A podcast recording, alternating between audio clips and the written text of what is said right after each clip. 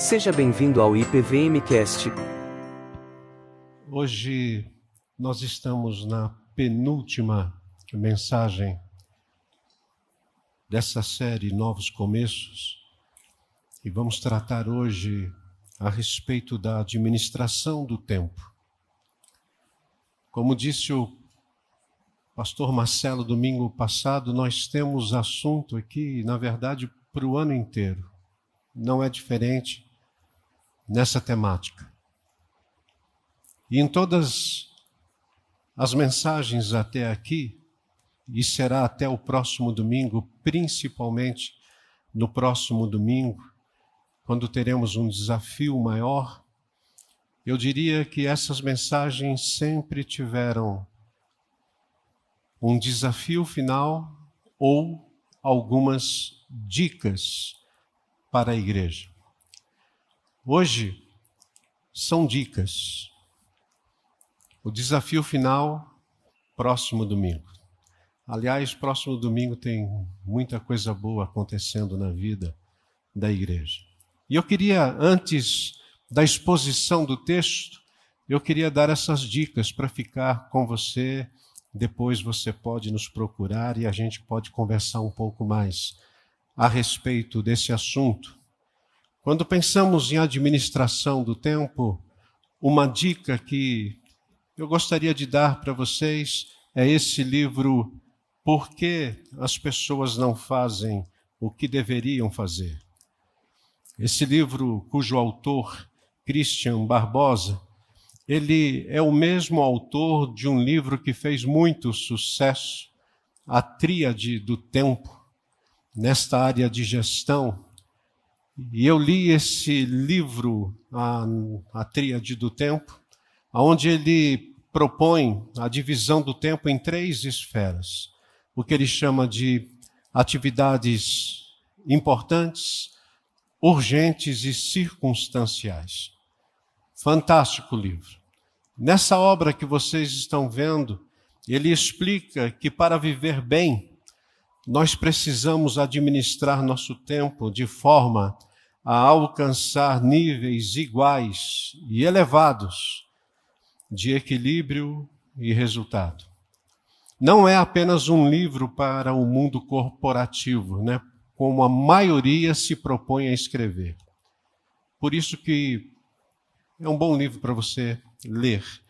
É, Christian Barbosa não é evangélico. Se você pensa numa obra de cunho evangélico, foi lançado no ano passado, no final do ano, inclusive, esse livro Redimindo o Seu Tempo, de Jordan Reynolds. O escritor, ele é empreendedor norte-americano, e ele nos ensina como que Jesus geriu o seu tempo na terra e como pôde, então, mostrar uma proposta aonde você pode segui-lo em questões básicas dos nossos dias. Eu diria que se trata de um manual para sermos intencionais, segundo a cosmovisão cristã. Então, se você é aquele que já tem na sua mente a questão da criação, do pecado, da redenção e também da consumação, vale a pena você adquirir esse livro. Eu recebi a dica através do reverendo Marcelo, cuja proposta veio da Thaís Papote, né? doutora Thaís, que está lendo, está gostando, e aí eu fui ler tudo que eu podia. Por quê? Porque esse livro, em alguns lugares, já está indisponível, mas é possível encontrá-lo. E por último, a última dica, e depois dessa última dica eu queria apenas uma lembrança eu queria deixar para vocês, para aqueles que gostam de podcast, Carol Bazo. Eu estou aqui trazendo para vocês a proposta de uma serva de Jesus. Carol, ela é formada em jornalismo, professora, e que professora da história da igreja, já há 10 anos. E ela é mestra em estudos teológicos pelo nosso centro de pós-graduação da IPB, Andrew Jumper. Aí você diz para mim, então ela é uma presbiteriana? Não, não é. Não é. Mas ela tem princípios reformados interessantes e vocês têm o filtro suficiente aqui para poder ouvir e entender aquilo que realmente é importante. E nessa área, Carol Bazo, ela tem se dedicado e falado muito bem. Minha última dica é para você revisitar os temas que já foram tratados aqui a respeito de novos começos na vida devocional. E muitos de nós estamos lendo a Bíblia toda neste ano a partir daquele culto. Foi marcante. Depois falamos sobre vida financeira e tivemos como proposta você é, assistir todo um trabalho além da mensagem do nosso irmão presbítero Amauri. E, se não me engano, consta mais de 400 pessoas que visitaram ali e estão seguindo as recomendações de nosso irmão. Domingo passado não foi diferente a respeito da saúde, da vida, do corpo, enfim. E ali nós tivemos também um desafio que teve que fechar as portas ontem, ainda bem que foi tudo limitado, porque a igreja se movimentou. Hoje, portanto, são esses desafios. E a minha dica é: revisite aquilo que já foi passado, porque nós temos informações muito boas para todos nós. Vamos orar ao Senhor? Bondoso Deus, agora nós queremos voltar o nosso coração para a tua palavra. É uma das palavras, Senhor, de Jesus mais importantes que nós temos no Novo Testamento. E tem a ver com tudo isso que nós estamos vendo aqui nesta série, principalmente no dia de hoje. E a minha oração a Deus é para que o Senhor nos abençoe. E que apesar de mim, pecador, que sou desafiado por tudo aquilo também que vou aqui apresentar, a minha oração é para que o Senhor derrame sobre nós da tua bondade, da tua graça, do teu amor. Fala ao nosso coração, por Cristo Jesus, o nosso Senhor. Amém. O texto é Mateus capítulo 25, versículos 14 a 30.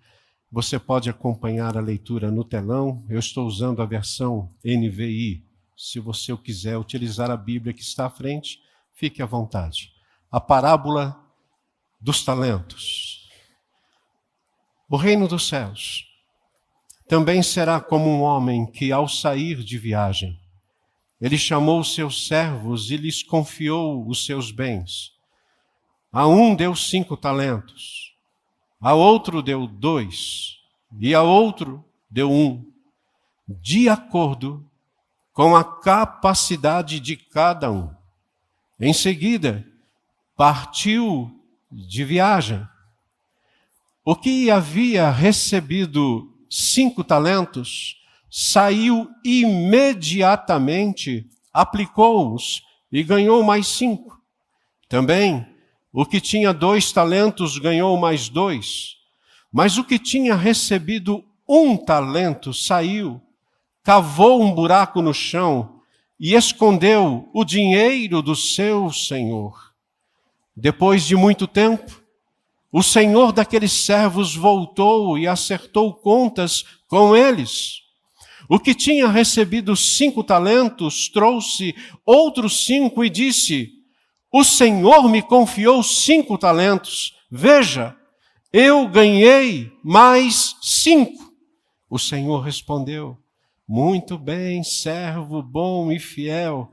Você foi fiel no pouco e eu o porei sobre o muito. Venha e participe da alegria do seu Senhor. Veio também o que tinha recebido dois talentos e disse: O Senhor me confiou dois talentos. Veja, eu ganhei mais dois. O Senhor respondeu: Muito bem, servo bom e fiel. Você foi fiel no pouco, eu o porei sobre o muito. Venha e participe da alegria do seu Senhor. Por fim, veio o que tinha recebido um talento e disse: Eu sabia que o Senhor é um homem severo, que colhe onde não plantou e ajunta onde não semeou.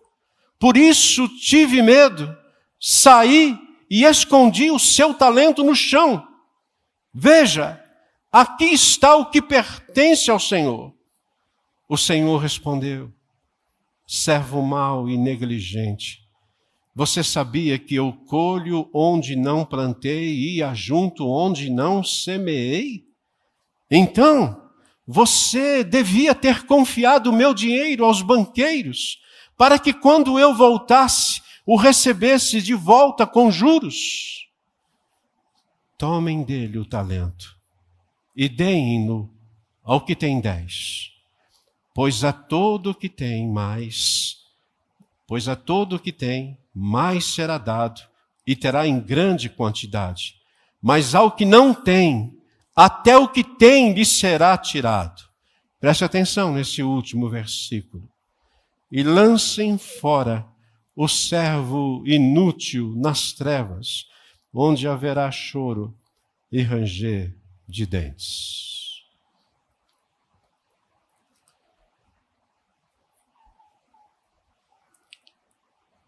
Tim Keller é um daqueles homens que deixou um legado impressionante, não apenas nos seus escritos, mas também em muitas de, das suas frases que percorrem a vida virtual. E uma dessas frases, ele diz: um problema na vida cristã é que nós não pensamos nas implicações profundas do Evangelho. E ele continua dizendo: não temos usado o Evangelho em e sobre todas as partes da nossa vida. Talvez esteja aqui o grande segredo para aqueles que não conseguem administrar bem a sua própria vida. Principalmente aqueles que já se renderam ao amor e graça do Senhor Jesus, mas ainda não se converteram àquilo que é a vida na sua integralidade, para o louvor e graça do nosso bom Deus. E quando nós estamos diante dessa parábola, a parábola dos talentos, é interessante porque o Senhor Jesus, ele chama a nossa atenção quanto à administração da vida, do tempo, dos dons e de todas as coisas que nos foram confiadas por Deus. Eu, quando aceitei o Senhor Jesus no meu coração, eu não recebi um talento. Daqui a pouco vocês vão saber o que é esse talento. Eu recebi muito mais do que isso.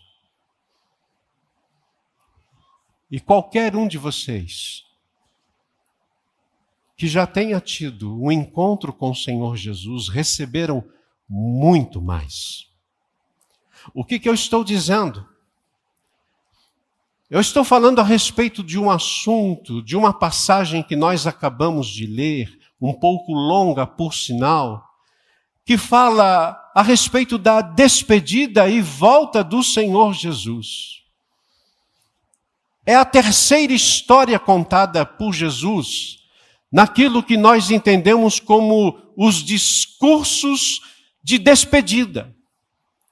E esse texto, ele faz parte do sermão profético que tem início lá no capítulo 24 de Mateus, aonde nós entendemos que a mais elevada promessa do Senhor Jesus, ela está lado a lado com o mais sério julgamento.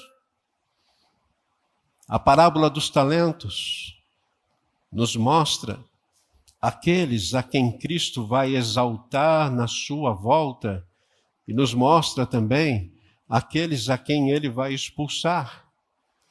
É por isso que nós temos aqui a importância da diligência. Por quê? Porque antes de contar a parábola dos talentos, ele conta a parábola das virgens prudentes e nécias ou loucas, por meio do qual ele instrui os seus discípulos a estarem preparados para a sua vinda. Em outras palavras, para a sua volta. E Jesus, então, ele queria ensinar os seus discípulos que eles deveriam ser diligentes, aplicados, zelosos, enquanto estivessem aguardando o Senhor Jesus voltar. E aí, Jesus entra na história, na parábola dos talentos. O homem rico que partiu deixou talentos que, na verdade, eram parte das riquezas deste homem a três servos. E esses talentos não eram habilidades.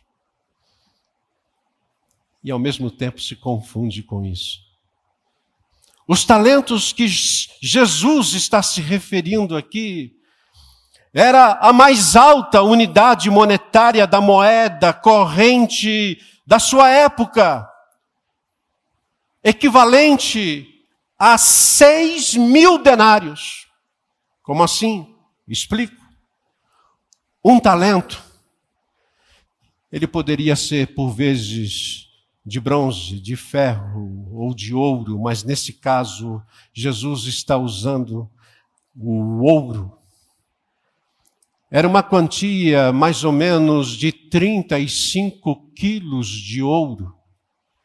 Então imagine você que aquele servo que recebeu um talento, ele estava recebendo pelo menos seis mil denários. Denários, para aqueles que têm acompanhado várias mensagens que temos trazido aqui, corresponde a um dia de trabalho. Então, um trabalhador comum trabalhava e no final do dia ele ganhava um denário, um talento. Camarada poderia ali ter diante de si quase 20 anos de trabalho pagos. Não é pouco. Não é pouco. Quem é quem nessa história? Essa história que nós acabamos de ler vai mostrar para mim e para você que o homem rico, que saiu para um lugar distante, representa o Senhor Jesus.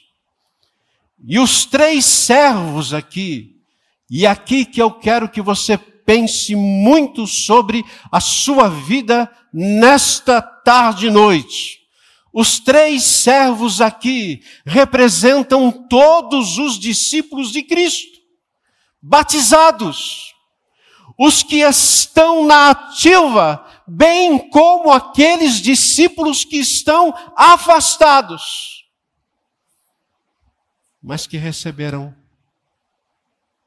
dons para atuar. Eu quero convidar você a observar alguns ensinos dessa parábola. O primeiro deles é que todos os cristãos, eles devem administrar os talentos recebidos de Deus. Todos. Não há exceção. E aqui você vai perceber que há uma gama de textos que vão nos ajudar a pensar a respeito desta parábola. Por exemplo, o irmão de Jesus, Tiago, Lá no capítulo 1 da carta que ele escreve à igreja de Jerusalém, Tiago 1,17, ele diz que toda boa dádiva e todo dom perfeito vem do alto, vem de Deus. Tiago está dizendo que tudo aquilo que nós temos, que nós recebemos, vem de Deus. Todos nós temos talentos que nos foram confiados. A palavra talento tem sido curiosamente distorcida quanto ao seu significado original. Em geral, essa palavra ela é só aplicada àquelas pessoas talentosas. Ah, fulano é muito talentoso no futebol. Cicrana, e assim vai. No entanto, esse uso da expressão não é correto. O sentido que Jesus atribuiu ao termo nessa parábola aplica-se a todas as pessoas batizadas, como eu já disse, sem distinção. Em outras palavras, todos esses são talentosos. Posso fazer uma pergunta? Não vai se sentir aqui constrangido? Quem aqui tem certeza da sua salvação? É, é, levanta a sua mão. Ok, muito obrigado. Você é talentoso. Não, pastor, talentoso, esse pessoal que, que canta e toca aqui. Não, não, não, não. Você é talentoso, você é talentosa. Não, pastor, o senhor está enganado. Talentosos são vocês que. Não. Todos nós somos talentosos. Perceba, qualquer coisa pela qual possamos glorificar a Deus constitui um talento. Por exemplo, nossos dons,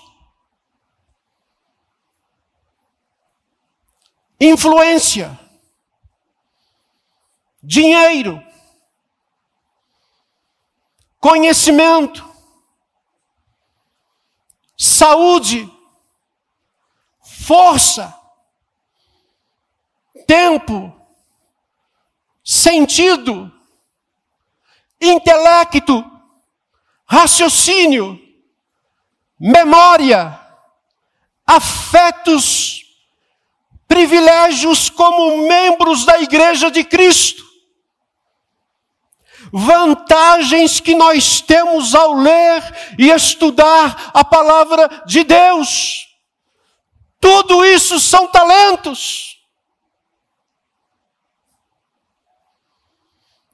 Não se coloque num patamar abaixo dizendo que você não é tão talentoso assim. Você pode estar vivendo um momento que você não está administrando bem aquilo que Deus te deu. Sim, isso é possível. Mas de onde vieram essas coisas? Quem nos deu? Eu respondo biblicamente de que tudo que temos é por empréstimo de Deus. É por isso que tem parte da nossa teologia que nos ensina dizendo que nós somos mordomos. Seria até interessante quando nós entrássemos na igreja, tivéssemos uma, uma toalhinha aqui em pé, com uma roupa parecida com a minha, assim, camisa. É, não vou falar o que falaram para mim da minha camisa hoje, quando eu cheguei na igreja, mas eu estou à sua disposição. Estou aqui para servir você. E assim nós servimos uns aos outros, nós administramos os dons que Deus nos dá. Fazemos isso aqui, fazemos isso lá fora, fazemos isso aonde quer que nós estejamos. Nós somos mordomos de Deus e que esse pensamento abrigue profundamente o nosso coração. Nós somos talentosos.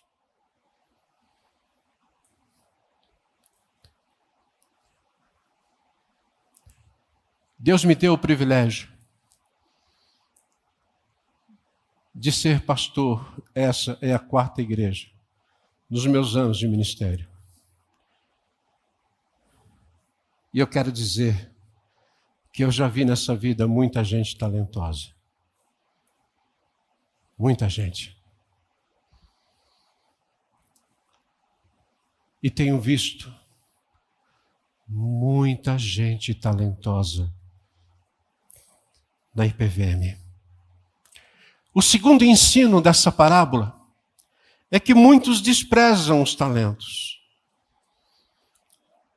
Muitos não administram os talentos recebidos.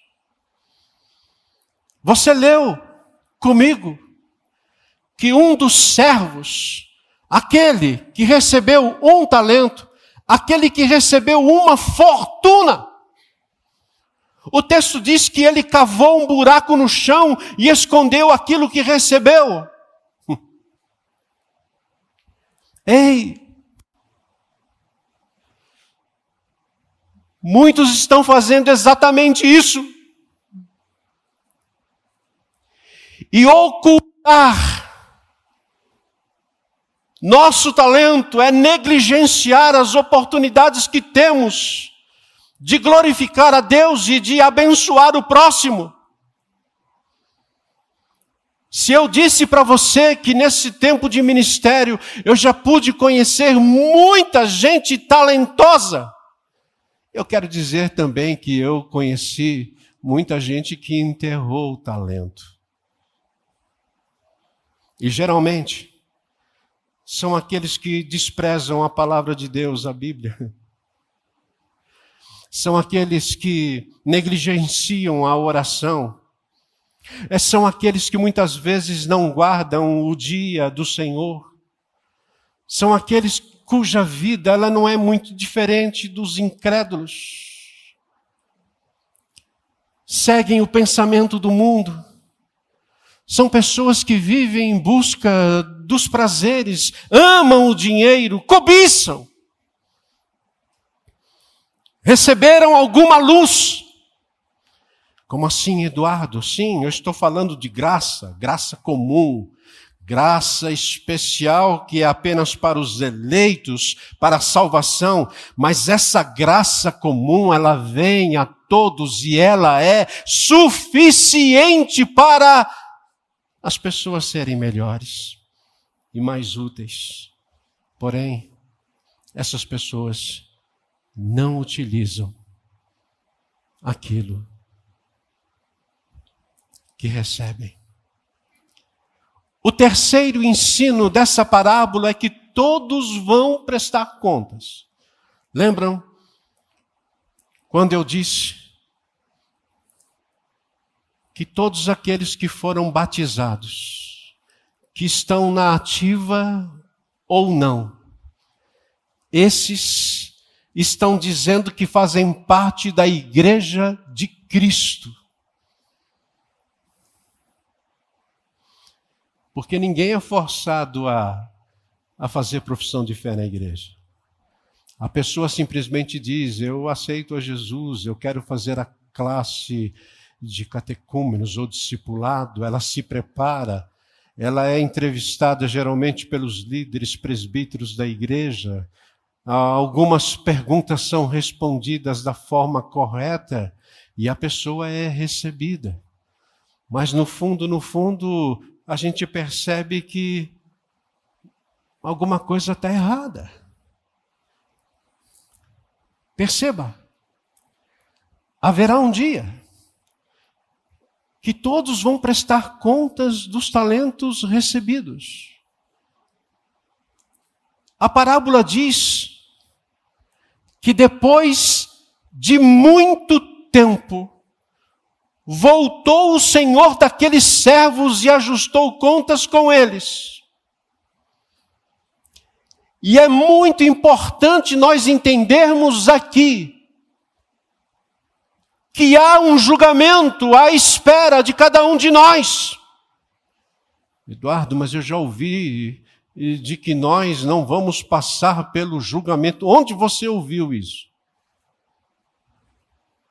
Aquilo que Cristo fez por nós, a salvação que temos em Cristo, isso nos dá a certeza de que nós não precisamos ser julgados no caráter da nossa salvação.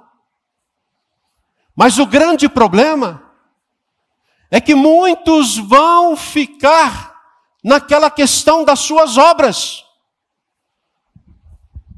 Eu amava, foram poucas as oportunidades que eu tive e assisti às aulas do presbítero Luiz Eduardo. Ele fazia uma pergunta para alguém a resposta não era muito boa. Ele dizia assim: Você vai ficar para a segunda época. Ou você não passou. Que saudade. Nesse caso, não tem segunda época. Nesse caso, as palavras da Bíblia são muito fortes a partir de Jesus. E negarmos, negarmos o significado de um julgamento é tratar com leviandade as Escrituras. Irmãos, igreja, há um julgamento que nos espera, que nos aguarda, de acordo com as nossas obras. E aqui, importantes ou não, ricos ou pobres, sábios ou incultos, todos teremos de comparecer diante do tribunal de Deus e receber nossa sentença eterna. Não haverá escapatória. Esconder-se será impossível. Nós e Cristo haveremos, enfim, de nos encontrar face a face. E nós teremos de prestar contas de cada privilégio que nos foi concedido, de cada raio de luz desfrutado. E nós descobriremos por fim que somos tratados como criaturas responsáveis que terão de prestar contas e que, Jesus diz, a quem muito será dado, muito lhe será exigido. A quem pouco será dado, pouco será exigido. Ah, Senhor, me dê pouca coisa então, né? Eu estava prestando atenção em tudo aquilo que nós fazemos na igreja, e um dos momentos maiores da nossa comunhão, sem dúvida alguma, é a ceia do Senhor. E quando nós utilizamos o texto de 1 Coríntios capítulo 11, nós começamos a ler, e geralmente nós vamos até o versículo 30, e às vezes por conta de tempo, ou sei lá por quê, a gente não vai até o final. E nós acabamos esquecendo de uma das partes mais importantes do momento da ceia que é quando Jesus diz lá em 1 Coríntios 11, 31 e 32, a, a, o texto diz que nós devemos nos julgar a nós mesmos. Olha, presta atenção nisso. Vocês precisam se julgar a vocês mesmos para que não sejam condenados pelo Senhor. Ou como disse o reverendo Gustavo aqui, é por isso que nós temos um momento de contrição todos os domingos, que nos faz lembrar aonde alguma coisa está errada em nossa vida e vamos acertar. Afinal, nós somos pessoas talentosas. O quarto ensino desta parábola é que os discípulos, os verdadeiros discípulos, serão recompensados pela administração dos talentos. Senhor, eu recebi cinco, e eu tenho outros cinco. Eita, servo bom. Você foi fiel no pouco, mas sobre o muito eu vou colocar você. Entra na alegria do seu Senhor. Aí você olha para aquele que teve cinco, né? E fala assim: rapaz, esse cara é bom demais, né? Senhor, o Senhor me deu dois. O Senhor deu cinco para ele ou para ela porque eles têm capacidade para isso. Para mim só foi dois. Mas estão aqui outros dois. Eita, menino bom.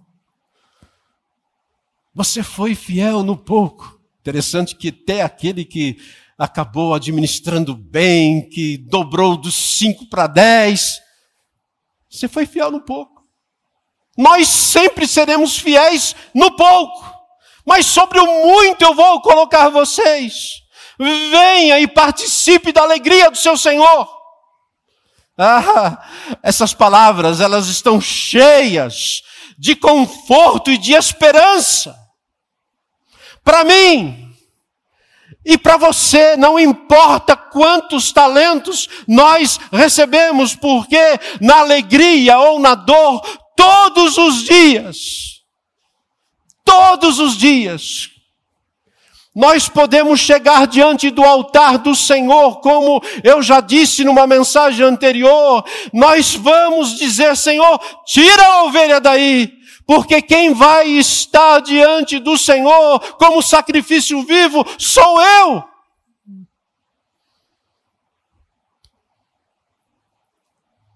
Desde o menor até o maior de todos os crentes descobrirá naquele dia quando o Senhor voltar, que eles são contados entre os servos de Cristo e de que a sua administração de vida do seu tempo não foi em vão no Senhor.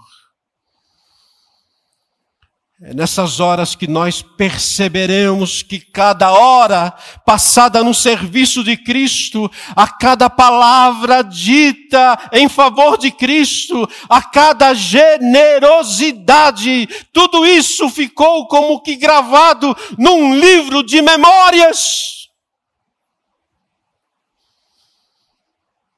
Lembre-se disso. E tome coragem. É, Eduardo, é que você não sabe como que é a minha vida, o que, que eu estou passando. Lembre-se disso. Tome coragem. A cruz pode ser pesada agora, mas a, a recompensa vem no glorioso dia quando o Senhor voltar. Em quinto lugar,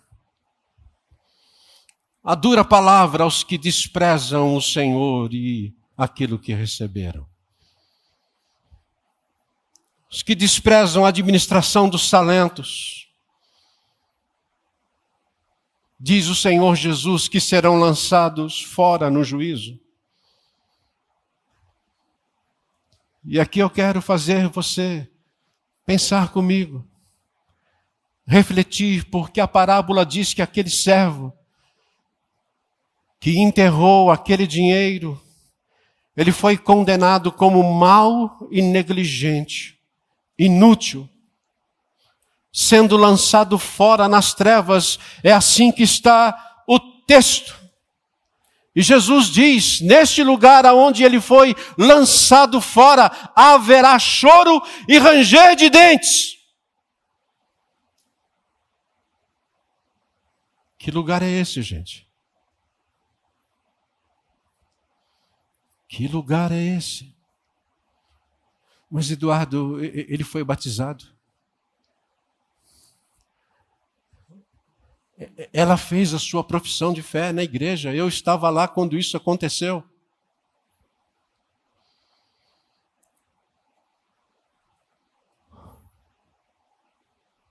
Hoje de manhã o Arquimedes disse uma palavra muito forte. Nem todos os que estão na igreja de Jesus são salvos. Eu até diria que muitos vão se atrever a dizer nesse dia que é o dia do juízo: Senhor, o que, que é isso que o Senhor está fazendo? Em teu nome nós profetizamos Em teu nome nós expulsamos demônios. Em teu nome nós fizemos muitos milagres. E Jesus vai dizer lá em Mateus capítulo 7, versículos 22 e 23: Eu nunca conheci vocês.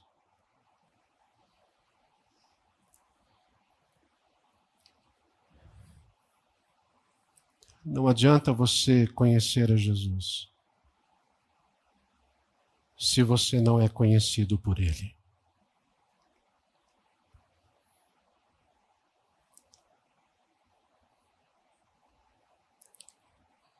Esse homem, esse homem que enterrou o seu talento, ele mentiu.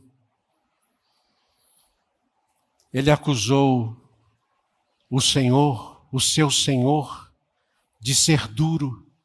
Ah, eu sabia que o Senhor era duro, eu sabia que o Senhor era inflexível, rigoroso, inclemente, severo, alguém que exige muito mais do que o direito de eu agir. Mentira! Quem disse que Jesus é inflexível, duro, rigoroso? Jesus disse que foi dado o talento conforme a capacidade de cada um. Esses são aqueles que viveram apenas para si e enterraram o seu talento. Eu poderia terminar aqui a mensagem e dizer, irmãos, vamos agora para casa, pense em tudo isso. No entanto, eu queria trazer algumas reflexões para nós a partir dessa palavra, a partir dessa parábola.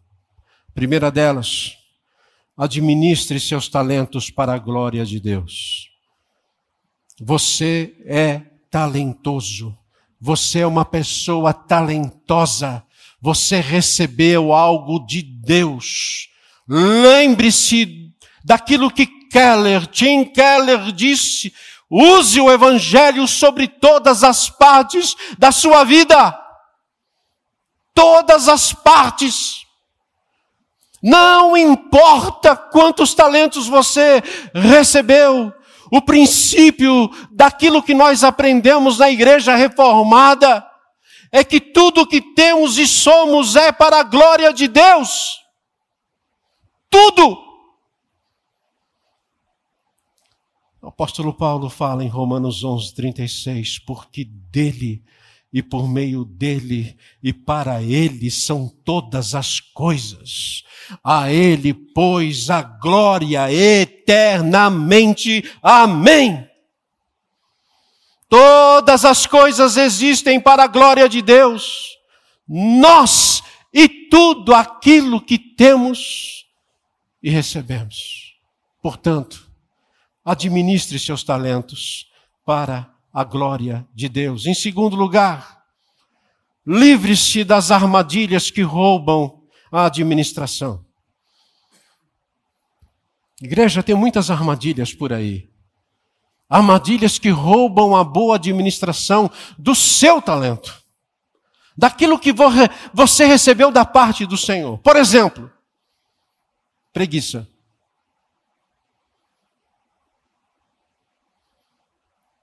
A preguiça é terrível.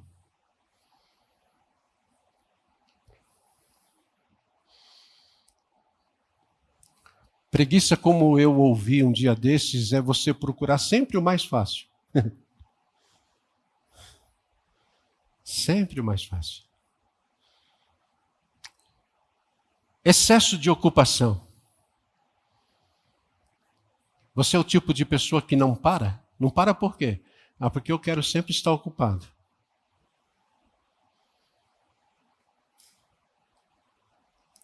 Muito mais do que Deus até. Que Deus ele trabalhou do primeiro até o sexto dia. No sábado o que, que ele fez? Descansou. A procrastinação. Você vai deixando, vai deixando. Nós entramos um novo ano O que, que vou fazer agora? Vai deixando. Daqui a pouco nós estamos em 2025 fazendo uma mesma série.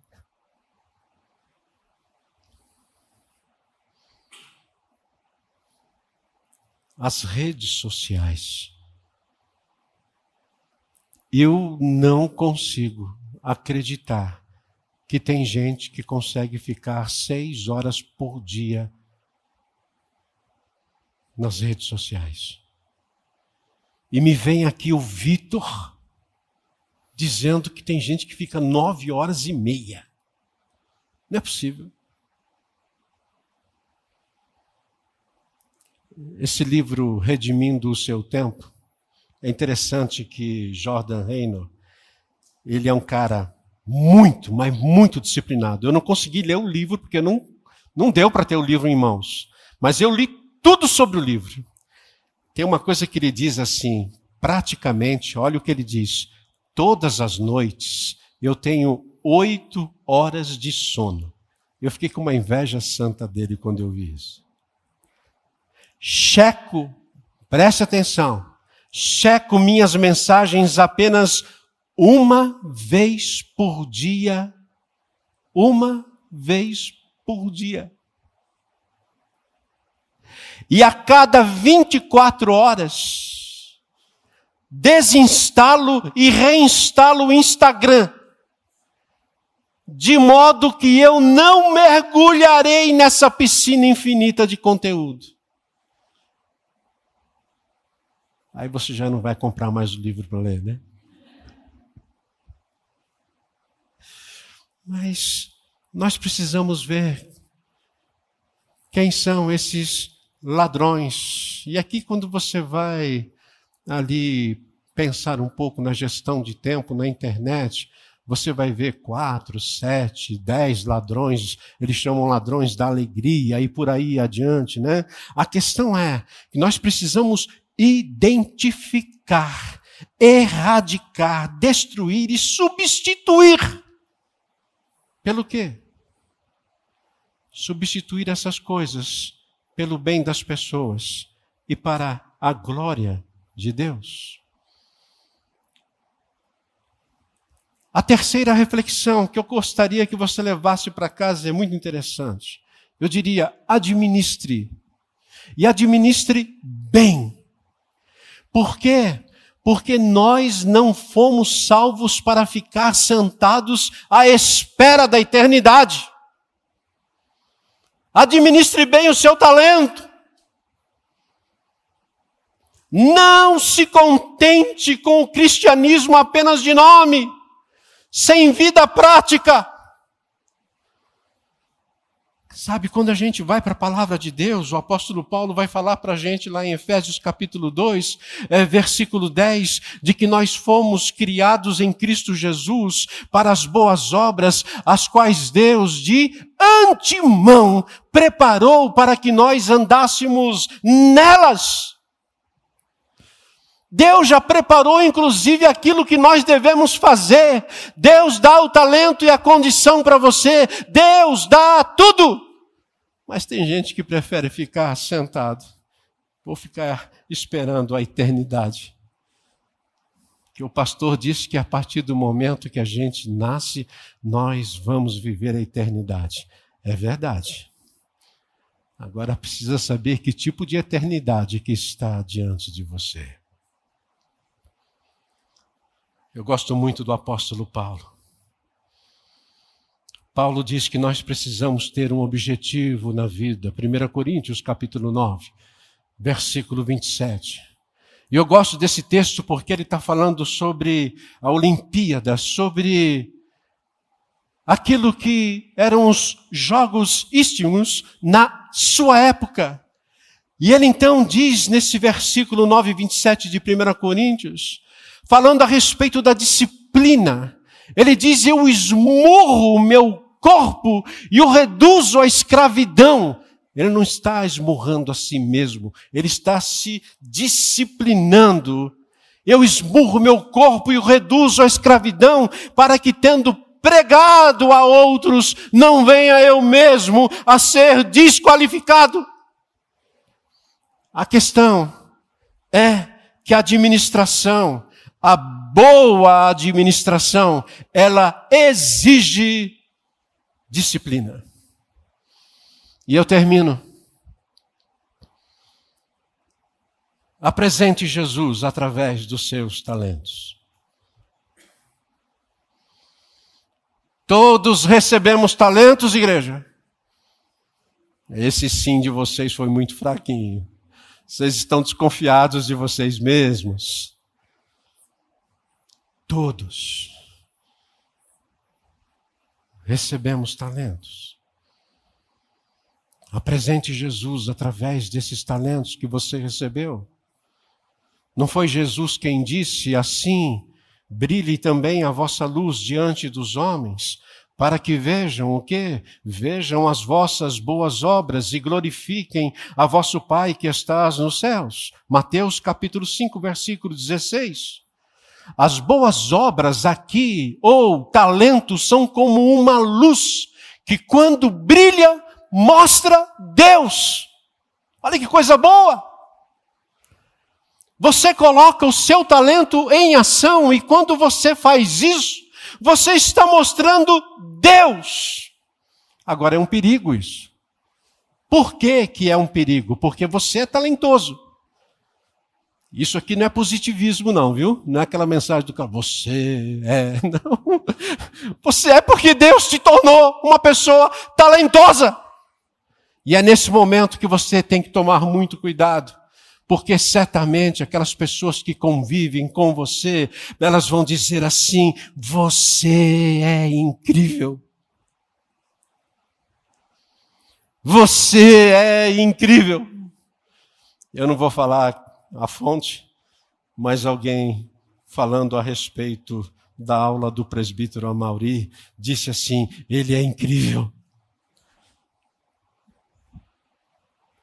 Eu falei: ele é. Mas ele é um servo de Jesus. Pastor, aquele negócio que ele falou, eu estou com 21 anos, eu vou seguir. Ele é incrível. Eu falei, siga, vá em frente. Agora tome cuidado com esse negócio de ser incrível. Porque, na verdade, não somos nós que somos incríveis. Eu sou o que sou.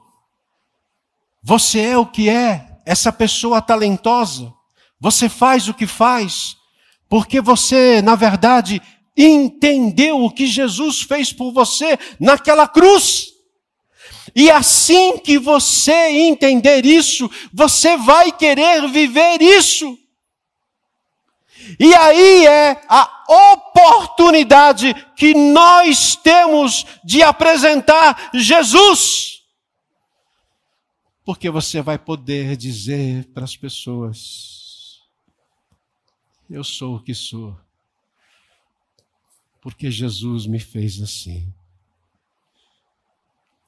Eu não sou incrível. Na verdade, eu quero viver para Ele, porque Ele, sim, é impressionante. Ele é o meu Senhor, Ele é o meu Salvador, Ele é bom, Ele é graça, Ele é pura bondade. E nós, nós somos miseráveis, pecadores que experimentaram a graça e a bondade de Deus. E nós tentamos viver os nossos dias para a glória do Senhor Jesus.